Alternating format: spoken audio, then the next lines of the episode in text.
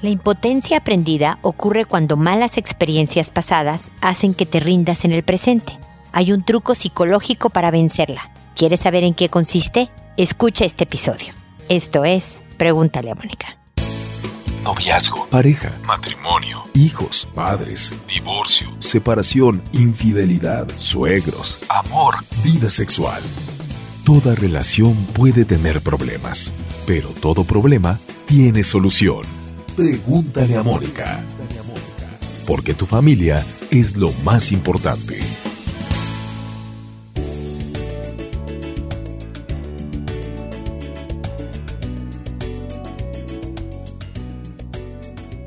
Bienvenidos amigos una vez más a Pregúntale a Mónica. Soy Mónica Bulnes de Lara, como siempre, feliz de encontrarme con ustedes en este espacio en donde buscamos, entre todos, juntos, mejorar nuestra vida, hacerla más feliz, tener más paz y por supuesto lográndolo a través de mejorar nuestras relaciones interpersonales. Así que ustedes me podrán encontrar en Facebook, Twitter, Instagram, Pinterest, en YouTube con videos y demás, siempre dando ideas, sugerencias, propuestas con este tema. Además tengo dos libros, como saben ustedes, de educación de hijos. Uno que habla sobre cómo fortalecer el carácter de los hijos de manera que no se conviertan en víctimas de cualquier tipo de abuso particularmente bullying o abuso sexual. Y el otro es de eh, jóvenes y redes sociales, cómo entender y formar a los adolescentes en esta era digital. He terminado el libro de eh, eh, educación en sexualidad, pero ese todavía no está publicado. Espero que el próximo año venga con el niño venga con torta bajo el brazo, como decimos en México, y pueda yo em, publicar este mi tercer libro para ustedes.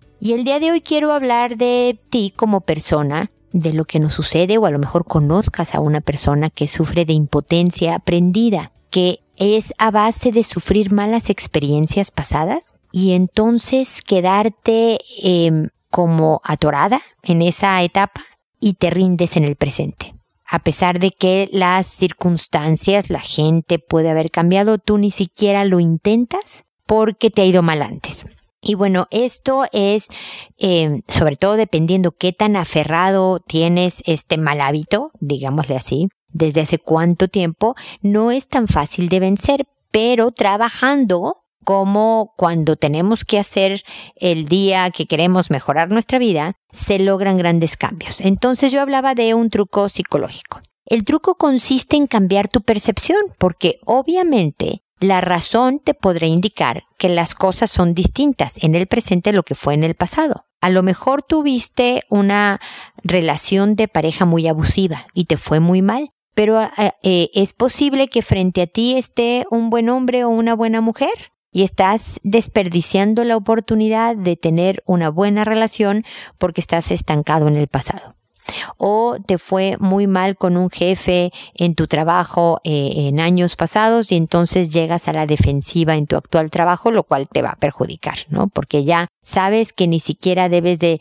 luchar por hacer un buen ambiente a tu alrededor en el trabajo, te va mal, hagas lo que hagas, ¿no? De acuerdo a esta experiencia. Bueno, el punto se trata de cambiar tu percepción. ¿Cómo lo logramos? Poco a poco, como siempre digo, paso a paso. No puedes cambiar las cosas de la noche a la mañana. Y lo primero es empezar a analizar la realidad, lo que sí es, no lo que tus percepciones, tus sentimientos, tus sensaciones te pueden estar empujando para atrás. Entonces, anota, escribe. La gente cree que cuando les digo que escriba es como demasiado sencillo como para que funcione pero tiene todo una implicación psicológica escribir. Lo haces realidad.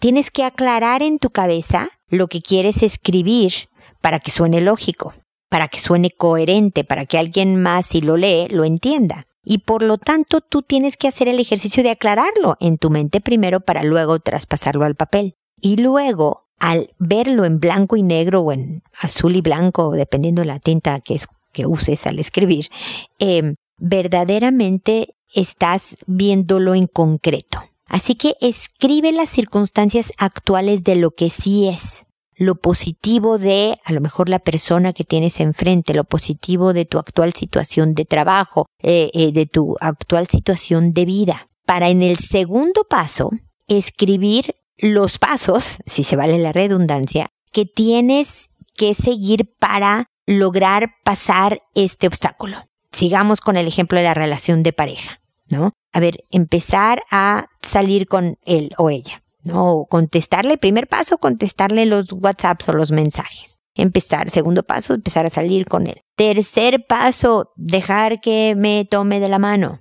Y cuarto paso, y así te vas. Y poco a poco te vas obligando a, estos sentimientos, a este temor, esta impotencia que sientes, a ir avanzando. ¿Ok?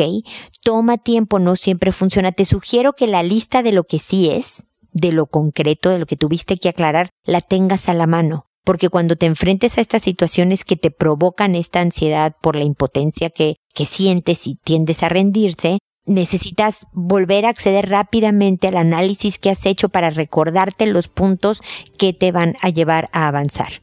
Sé que suena sencillo, pero créeme, tiene un impacto neurológico tan importante que de verdad te va a ir sacando gradualmente de esta impotencia aprendida y podrás hacer de tu vida algo mejor. Bueno, con esto termino el comentario inicial y ahora me voy con sus consultas. Como saben, les cambio el nombre a todo mundo para conservar su anonimato, cambio cualquier dato que pueda hacer que los identifique, pero tengan la tranquilidad de que este programa afortunadamente lo, lo escuchan en muchas partes del mundo porque es de internet y entonces en muchos lados donde se habla español es escuchado y es muy difícil que sepa la gente quiénes son ustedes. Em, y voy respondiendo por orden de llegada. Generalmente em, publico un programa a la semana, pero como em, tuve un problema técnico que me tuvo fuera del aire por muchas semanas, como por mes y medio, creo que fue, no sé ni cuánto, eh, estoy publicando diariamente hasta que más o menos esté al corriente de mis consultas no me hagan consultas que tengan una fecha de definición, es decir, no me digan, oye, el sábado me caso y quiero saber tú qué opinas de mi novia, me caso o no me caso, porque eh, no voy a llegar. Además, yo no decido cosas de matrimonio, pero de quién se casa o quién no se casa con alguien, pero, pero mi punto es que por favor háganme consultas mucho más de principio filosófico, mucho más generales. Por ejemplo, mira, eh, me caso en unos meses, pero tengo ciertas dudas porque pues mi novia es así y así y asado, o la familia de mi novia es así, o mi familia es así, o yo soy de esta manera y me está obstaculizando tomar la decisión definitiva de casarme o no casarme. Bueno, es así, voy a alcanzar a llegar a contestarte porque alrededor de tres semanas es lo que yo me tardo en responder. Em, y, y, bueno, y espero que estos comentarios puedan serles de utilidad. Y sin más preámbulos, me voy con Sofía, que me dice, buena noche, Moni. Mi esposo sigue muy afectado por el cambio de religión de su mamá, y aunque intento respetar sus creencias tan cerradas, ha aumentado su forma de, vivir, de beber. Y creo que Sofía lo que quiere decir es que aunque intenta respetar sus creencias tan cerradas, ha aumentado su forma de beber. Veo que no encuentra cómo sacar tanta frustración e incluso me doy cuenta que a mí, y eh, a veces a sus hijos, no nos soporta. Supongo que por todo ese coraje que trae por lo mucho que su mamá lo ha hecho a un lado. Hoy decidió hablar con ella y explicarle los errores de sus creencias y que no quería que se las enseñara a nuestros hijos. Y como sabrá, no terminó nada bien. Yo vivo en la planta alta y él subió muy enojado, llorando, se siente solo y su frustración es muy grande. Siento que no lleno ese espacio y que él ha perdido todo ánimo. Se ha vuelto muy pesimista e incluso me propuso que me vaya que me lleven los ahorros y que él se quiere ir lejos. Dice que le duele mucho todo esto. Ojalá pudiera darme un consejo. Él ya quiere irse. Dice que si no lo hace va a golpear al nuevo esposo de mi cuñada, que fue quien las cambió de religión. Lo veo ya sin control en toda su vida y eso me entristece.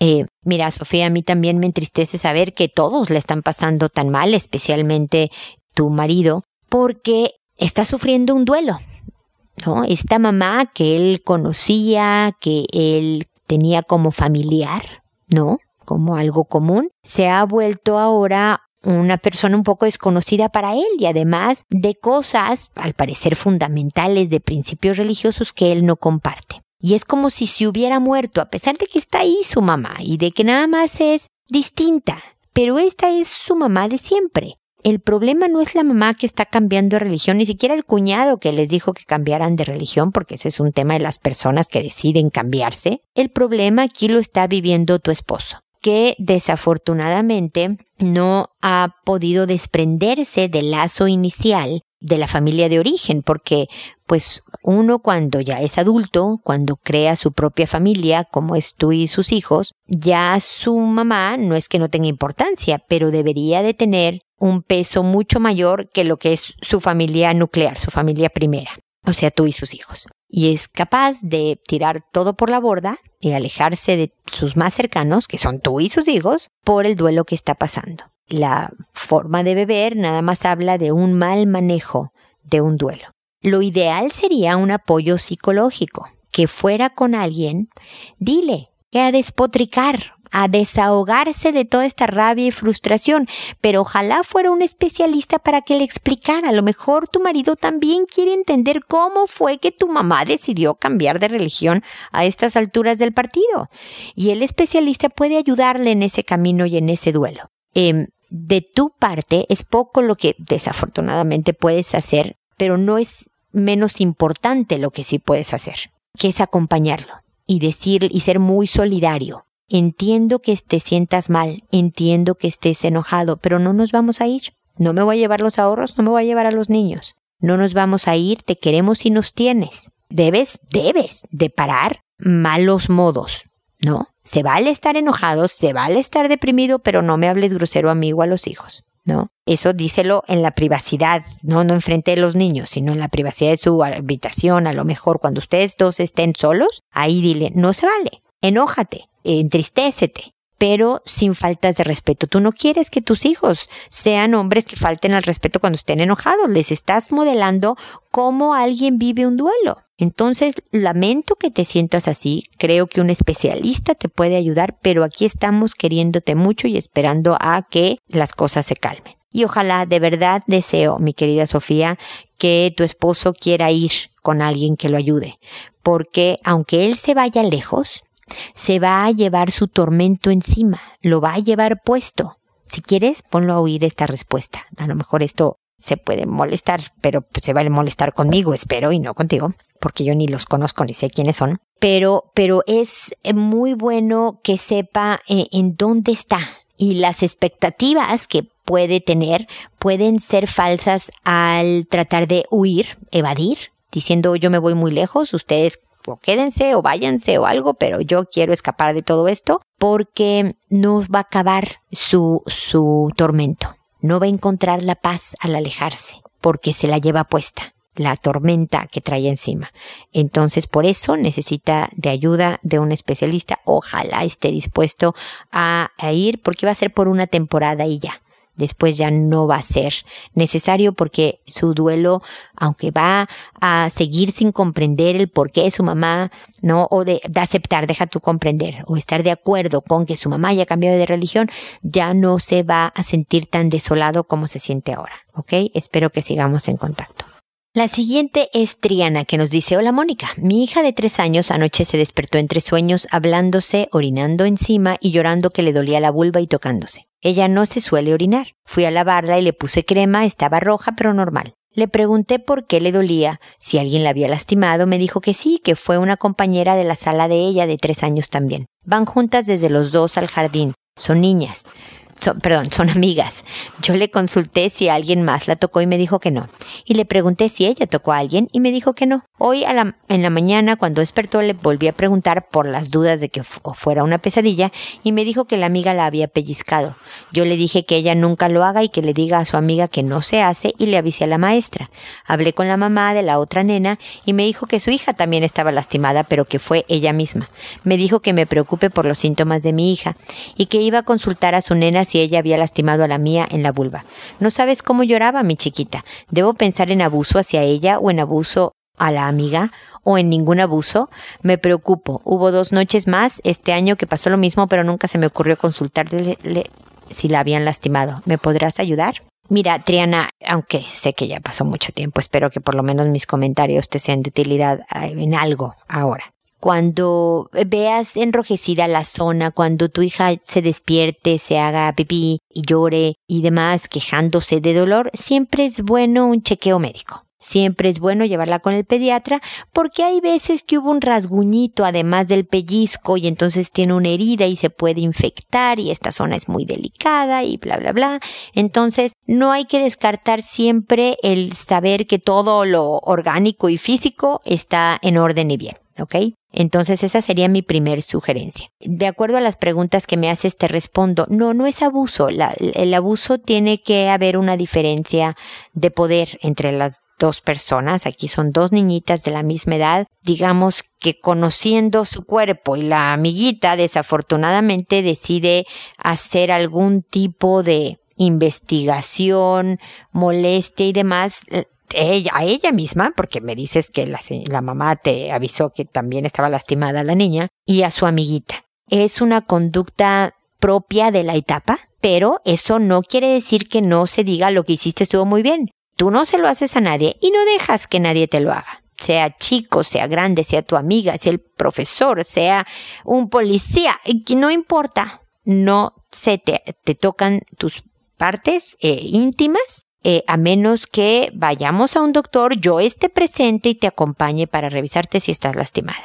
De ahí en fuera nadie debe de tocar tus partes íntimas eh, y menos cuando te lastimaron. Así que creo que lo manejaste bien. Digo, mi única sugerencia sería el médico y definitivamente estar supervisando que ya no ha vuelto a ocurrir. Yo creo que es un momento de enseñanzas a ustedes dos como mamás, a la mamá de la amiga y a y tú eh, en cuanto a aprovechar que tu hija aprenda sobre eh, autocuidado y sobre eh, el respeto del cuerpo de los demás pero no, en ningún caso es abuso hacia ella o abuso a la amiga, ni mucho menos. Afortunadamente es nada más algo de la etapa que se salió de proporción. Eh, y hay que nada más corregir amorosamente eh, para que no vuelva a suceder y listo. Así que Triana, espero que sigamos en contacto. A continuación está Úrsula que me dice, hola Mónica. Buenas noches, quería comentarte mi situación. Tengo una hija de cuatro años nueve meses y cada vez que está sola con su prima de dos años, juega a ponerse crema en la colita. Al doctor, dicen ellas. O a verse y pasarse cosas por su colita. No sé qué pensar, espero me puedas ayudar. Gracias. Nuevamente están jugando eh, juegos, en este caso si son al doctor. Están tratando de entender el mundo real y siempre es a través del juego. Hay veces que juegan al papá y a la mamá y si alguno de los involucrados descubrieron a los papás teniendo relaciones, van a imitar el comportamiento para tratar de entender. No tiene la implicación sexual que tiene para un adulto. Sin embargo, hay que guiarlos hacia lo que eh, eh, deben de aprender con respecto a sexualidad, por ejemplo. Te voy a dar un, ejemplo, eh, pero que no tiene nada que ver con sexualidad y que lo he usado en otras ocasiones. Un niño de dos años quiere un juguete que otro niño tiene y como no tiene la habilidad verbal para decirle, oye, ya es mi turno, tú ya lo tuviste media hora, yo voy a jugar media hora también con este juguete y luego te lo devuelvo, te lo voy a agradecer muchísimo. No puede decir todo esto. Va este pequeño de dos años, muerde al niñito que tiene el juguete, el otro obviamente llorando lo suelta el juguete por el dolor, el otro agarra el juguete y se va feliz y fascinado. Esto es normal, que vaya y muerda porque no tiene la habilidad verbal para eh, hacerlo de una forma adecuada, pedir un juguete de forma adecuada. Pero eso no quiere decir que tú le debas de permitir a tu hijo ir mordiendo por la vida cada vez que quiera algo porque es correcto en su etapa, me explico. Aún así le tienes que decir no y le empiezas, a pesar de que tenga dos años, a usar términos como tu turno, esperar, le das otra cosa para que se distraiga o le das otro juguete al otro niño y le das al tuyo el juguete que él quiere. ¿Me explico? Aún así corriges y enseñas el camino adecuado para que poco a poco tu pequeño vaya entendiendo las reglas de la vida, ¿no? Y de cómo hacerse de las cosas adecuadamente para construirse una vida feliz, que es toda la filosofía de este programa, ¿ok? Por lo tanto, lo mismo pasa con tu hija de cuatro años y con la prima de dos años. Es importante que la mamá de la prima, ya sea tu hermana o tu cuñada, sepan de esta situación y hablen de que qué lindo es jugar al doctor, pero así no se juega. Tú no te pones cosas en tus genitales porque te puedes dar una infección, porque no siempre trae las manos limpias, mucho menos a tu prima porque también se puede enfermar. No se juega al doctor de esa manera. ¿Quieres jugar al doctor? Mira, y entonces juegas con ella al doctor, ya sabes, como con el estetoscopio, se imaginan un estetoscopio o le haces uno de, de sopa de pasta o ve tú a saber, ponte creativa. Y juegan al doctor porque le oyes el corazón, juegan a que que le sacas sangre con una jeringa o le pones una vacuna le enseñas una forma más adecuada eh, para su etapa de desarrollo de jugar al doctor. Es nuevamente con mucho amor, con mucho cariño, corriges. Porque si empiezas diciendo, pero que yo sé que no hiciste Úrsula porque no lo mencionas en el correo, pero hay que especificarlo, ¿no? ¿Cómo se te ocurre que mal eso no se juega? Y no, porque hay casas en que esto sucede y a veces más por nerviosismo y susto de los papás que por otra cosa, ¿no? Y entonces regañan al niño o a la niñita que está teniendo estas conductas. Y el mensaje final es, no puedo hablar de estos temas con mis papás porque me va a ir mal. Entonces me lo callo o este lo oculto, miento, pero sigo investigando porque me da curiosidad. ¿No? En vez de ser un tema abierto en donde pueda preguntar, en donde su natural curiosidad sea satisfecha y aprenda de cosas y le dé herramientas para la vida, se vuelven algo prohibido y además eh, punitivo, castigador, ¿no? Y entonces toda la sexualidad tiene una visión medio negativa de que algo malo trae este tema, ¿no? Entonces no es bueno. Así que bueno, gracias por tu consulta que siempre es muy útil para muchos casos de otras familias. Ahora es el turno de Valeria que nos dice, desde hace 15 años aparecen en mí las crisis de pánico, la cual, fue tratada por un excelente psiquiatra. Durante 3 a 4 años desaparecen y no consumo medicamentos por este problema. Sin embargo, ahora y desde hace seis meses reaparecen, no en la intensidad de cuando comienzan, las últimas han sido fuertes y yo no las puedo controlar. Trato de hacerlo, pero me cuesta y obtengo ayuda de la persona con quien me encuentro. Hace tres meses me da una como a las 3 de la tarde, me tomo un rabotril de un miligramo y en la noche nuevamente me da otra y me llevaron a emergencia y con interconsulta al psiquiatra. Lo que me gustaría saber es por qué se desatan y qué ocurre a nivel cerebral y cómo puedo superarlas. Ahora creo que los posibles motivos pueden ser estrés. Soy profesora y trabajo en la parte técnico-pedagógica y debo ver a mis colegas, tratar a los alumnos, apoderados, etc. Duelo de 11 meses, aún no lo puedo asumir, el fallecimiento de mi amada hermana, alejamiento de un hermano con su familia, y no sabemos los motivos y nosotros siempre fuimos una familia unida, crisis de pareja, ahora mi médico lamentablemente se trasladó de ciudad y no sé hacer, no es cerca, lo que me dificulta para visitarlo. Cuando me dio por primera vez esta crisis que no sabía que existían, fui muy bien tratada, incluso estuve hospitalizada durante dos semanas y un largo tratamiento por más de 10 años hasta que se me fue mi médico. No dejaba de controlarme. Espero haber sido clara. Agradezco de antemano su gentileza de tener esta opción y obtener una respuesta de acuerdo a su tiempo. Pues muy bien, mi querida Valeria. Em, gracias a ti por tus amables palabras y déjame tratar de explicar un poco lo que son las crisis de pánico. Em, eh, básicamente es tu cuerpo diciéndote que pongas atención y revises tu vida. Tú misma me estás diciendo que tienes un trabajo estresante, que para mí ser profesor es de los más necesarios, buenos, positivos, pero demandantes trabajos que existen. Además, acabas de perder a tu hermana querida hace menos, bueno, creo que ya para la hora que te estoy contestando ya debe de haber pasado un año, pero como que de todas maneras reciente para alguien tan querido, problemas de pareja, alejamiento de tu hermano, o sea, tu cuerpo te está diciendo que tienes que hacer algo al respecto de tu vida. En tu caso hay muchos temas por los cuales hay que revisar, pero es tu cuerpo que te obliga a detenerte, porque la verdad es que no nos ponemos atención y no nos cuidamos, Valeria. Nos duele un diente un poquito y no vamos al dentista hasta que no nos despierta ese malvado diente a las 3 de la mañana y estamos pegando de alaridos y entonces sí queremos al médico inmediatamente. Pero es hasta entonces. Generalmente cuando empiezan los síntomas como que esperamos a ver si esta cosa pasa por sí misma, ¿no? Y entonces tu cuerpo em, ve algo como amenaza, como un ataque, y se prepara para la acción.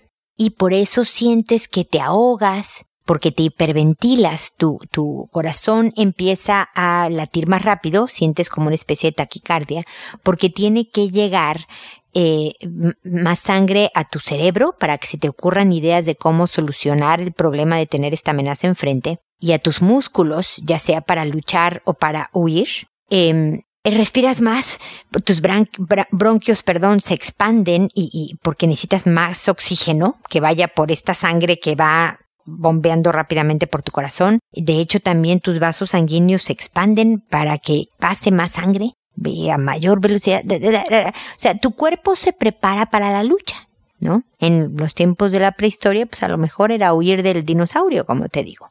Pero ahora es este trabajo, es el duelo, es eh, el alejamiento de tu, tu tristeza, tus problemas con la relación de pareja. Estos son tus dinosaurios, mi querida Valeria y por lo tanto no va a haber medicamento que te quite por completo estas cosas de manera más definitiva. Te ayuda como puedes observar. Definitivamente te quita un poco del nivel de ansiedad, pero estás engañando a tu cuerpo y a tu mente, porque en realidad no estás solucionando nada, no cambiaste nada de tu vida, seguiste igual, se calmaron las crisis, no entendiste el asunto, seguiste adelante hasta que paga te las regresan. Nada más que cuando se suman más problemas, como es el caso tuyo, que se han sumado un poco más de asuntos eh, problemáticos, pues entonces la crisis es fenomenal, ¿no? Es ya párale y te manda al hospital o corres a urgencias porque te sientes morir con una crisis de pánico. Tenemos la fortuna, mi querida Valeria, que las crisis de pánico no matan. Se siente horrible. Sientes que duraron horas y que ya no la ibas a hacer, pero no matan. Pero si nada más vas con un médico que te dé medicinas, no se te van a quitar.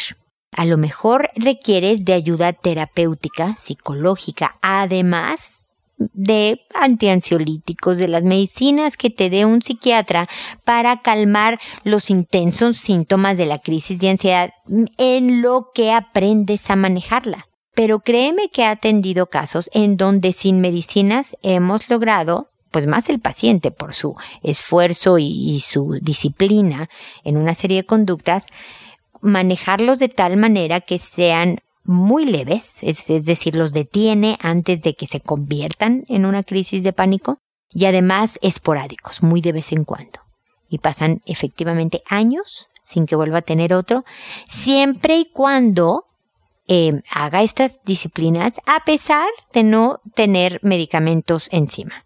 ¿No? Entonces tu conducta es aún más poderosa que los medicamentos. Pero para eso es necesario que vayas con un psicólogo, ojalá eh, cognitivo-conductual, esa es mi especialidad y somos los que nos dedicamos a, crear estrategias conductuales con los pacientes para provocar cambios neurológicos y finalmente dominar ciertos eh, aspectos de la conducta como eh, son estas crisis productos de una tremenda ansiedad debido a, problemas. Pero además de todas estas conductas, tienes que atender, por ejemplo, tu relación de pareja. Tienes que ver qué está pasando con tu hermano y ver si hay alguna posibilidad de acercamiento, a lo mejor no al nivel que tenían antes, pero por lo menos saber que están en paz unos con los otros, ¿no? Tienes que, eh, que otras cosas, ver cómo manejas tu agenda, tus tiempos o cómo desahogas las frustraciones y demandas emocionales de tu trabajo de una manera sana, con el ejercicio tal vez, eh, con actividades que te ayuden a tener distancia emocional eh, eh, de estos problemas. Yo siempre comento que yo bordo, ¿no? Yo soy, me gusta mucho bordar, porque sabrás que por mi trabajo de psicóloga siempre estoy viendo problemas, siempre. Nadie me viene a ver para cosas eh, hermosas, lindas y, ¿no? Soy feliz y todo es maravilloso en mi vida. Y para mí bordar es una manera, entre otras que tengo, ¿no? De, para alejarme de, eh, eh, de este, o sea, meter distancia emocional, como le digo yo, alejarme emocionalmente de toda esta problemática de mi trabajo. Porque estoy muy concentrada en contar puntos, en cambiar de color de hilo y en ver cómo va quedando la cosita esta. Y luego los enmarco y los cuelgo.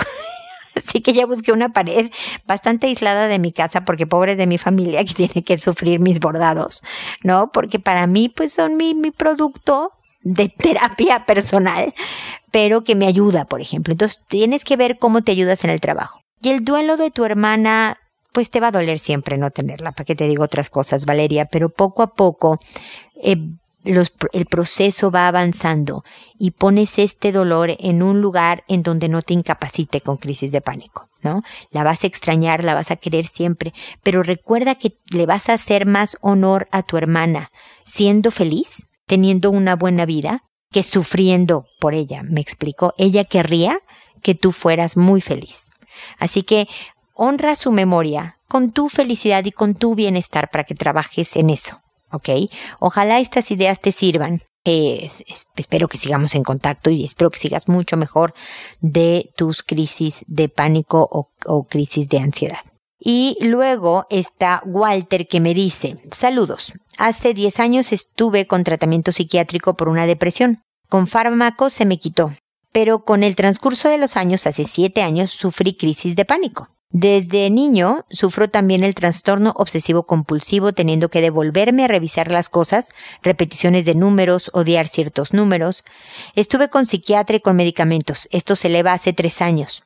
Al manejar me ahogaba, me subía la presión, temor de viajar, a subirme a un avión. Con el tiempo se quitaron las crisis de pánico, pero ahora me han regresado constantemente.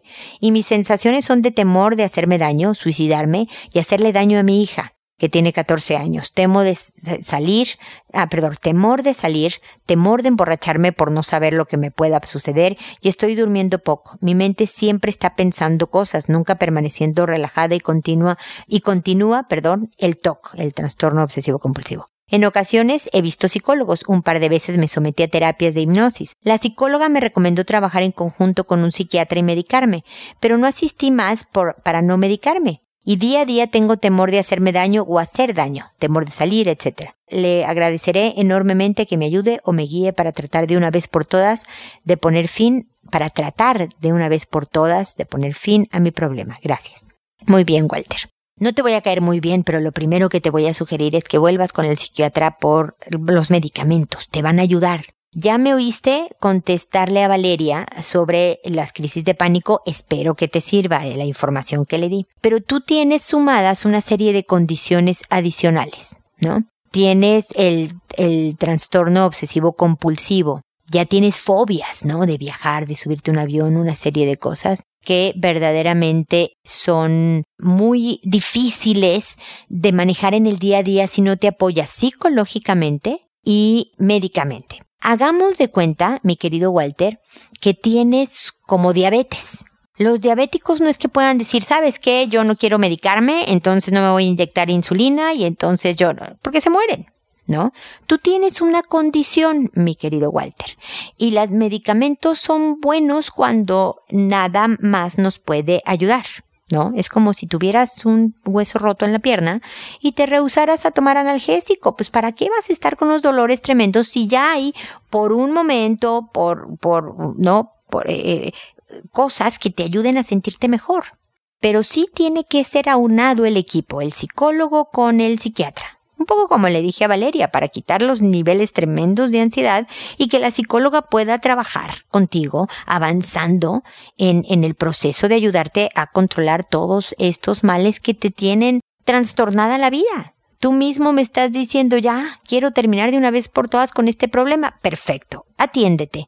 Tú te lo mereces como primer lugar y por supuesto tu hija. No es sano que tengas pensamientos suicidas, no es sano que tengas eh, eh, em, eh, miedos a lastimarte o lastimar a alguien, me explico. Y por lo tanto, esto es primordial. Cuéntale, yo me imagino que le has contado a tu psicóloga todo esto de tus temores, tus miedos, tus intenciones de hacer daño y de hacerte daño y todo esto para que puedan calibrar el nivel del problema pero también por favor medícate. Yo tengo, mira que yo soy antimedicamentos, ustedes me han oído hablar muchas veces que para el déficit de atención yo soy bastante en contra de medicamentos, eh, a menos obviamente que haya un caso, por eso les digo que caso por caso es la cosa este, en donde se requiera, pero son los mínimos porcentuales, no los números enormes que hay hoy en día, ¿no?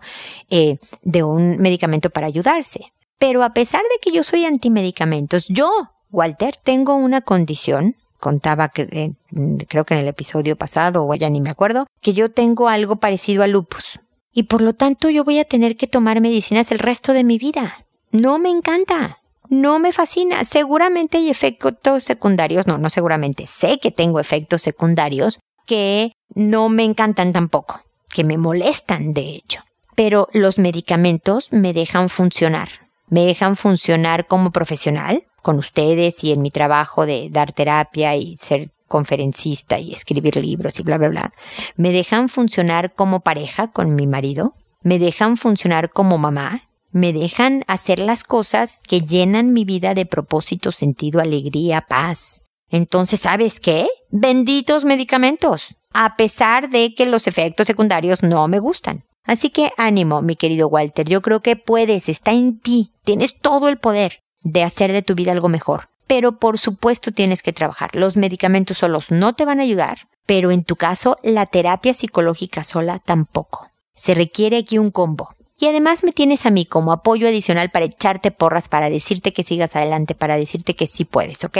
Así que espero de todas maneras que sigamos en contacto. Y finalmente está Zoila. Con ella cierro además el inventar nombres por orden alfabético. El próximo programa empezaré con la A nuevamente. Zoila me dice, hola Mónica, te pedí ayuda por mi hija y han sido muy útiles tus consejos. Creo que voy a ir mejorando. Ahora soy la que te pide ayuda para mí. Confío en ti y sé que me ayudarás con mis problemas. Me casé muy joven, tuve tres hijos, me divorcié cuando mi último hijo tenía tres años de edad. Tú dices que para empezar otra relación hay que darse tiempo y yo no lo sé. No sé si me dijiste yo no lo sé o yo no lo hice, pero bueno, soy la sigo. Ahora me uní con una persona que me lleva 12 años, pero eso no es nada bueno, creo yo. Fue casado, después se encuentra, según me cuenta, con el amor de su vida y se vienen al país donde yo vivo. Tienen un hijo. Hace dos años se separan y nos encontramos y ahora estamos juntos. Yo creo lo acepté con todos sus paquetes, como dicen, jeje. Pero el problema es que la tercera de sus hijas, son cinco, lo etiqueta en Facebook en fotos de su mamá lo cual me molesta porque ellas saben que está conmigo y él no les dice nada. Y si yo reclamo, dice, son mis hijas, y él no tiene fotos en el Facebook conmigo, siempre aparece solo. No sé qué hacer, Moni. Ayúdame o oriéntame. ¿Cómo llevo esto? Dice que me quiere, no sé qué hacer. La confianza la he perdido hacia él por muchas cosas que ha hecho. Quiero sentirme segura con él porque me dice que quiere estar a mi lado hasta que cuando estemos viejitos. Sé que lo debí de haber pensado cuando él me contaba sus historias. Y ahora tenemos un niño que nació con el paladar y el labio abierto. Ayer fue su segunda cirugía, estamos juntos, pero me duelen muchas cosas. Hay tantas cosas de mi vida que tal vez haría un libro, jeje. Eres linda, mil bendiciones para ti y tu familia. Igualmente para ti, mi querida Zoila, mira, no me cuentas el por qué no le tienes confianza por muchas cosas que te han hecho, no sé, depende de las cosas que te han hecho para saber si tu desconfianza es fundamentada o no. Yo me voy a ir específicamente a lo que me dices. Por una parte me dices que tú aceptas a tu pareja con todos sus paquetes. Pero por el otro lado, no aceptas que haya tenido una ex mujer en realidad, porque te molesta que la hija lo etiquete. Para esta hija, por mucho que no nos guste la idea, Zoila, sus papás son tu pareja y su mamá. Y en la mente fantasiosa de todos los hijos siempre se queda esta idea frustrada de que los papás estén juntos o sepan uno del otro y tener esta sensación de familia. Y ella lo etiqueta claro para que vea a la mamá y, lo hace más por ella que por sus mismos papás. Por ella, por, por esta niña o joven, ¿no? Es algo que a ti no te afecta. No es que tu pareja esté babeando al ver la foto de su ex. Creo yo, no me lo especificas, pero creo que no. Esto es un tema de una familia que existió antes de que tu relación existiera, Zoila. Por lo tanto, esta niña tiene derecho a hacer este tipo de cosas.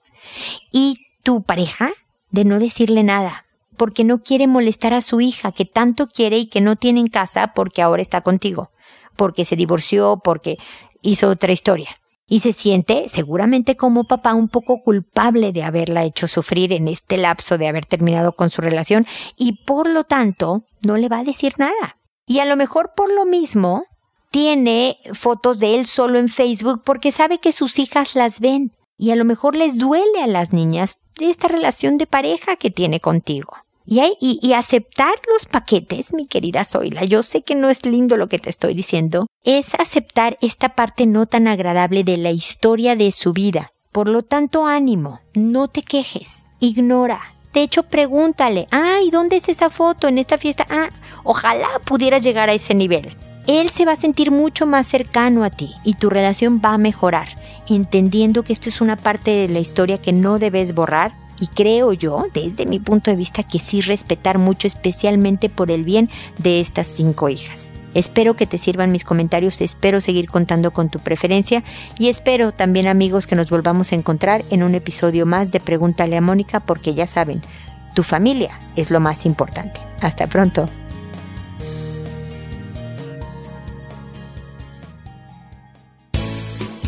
¿Problemas en tus relaciones? No te preocupes, manda tu caso, juntos encontraremos la solución. www.preguntaleamónica.com Recuerda que tu familia es lo más importante.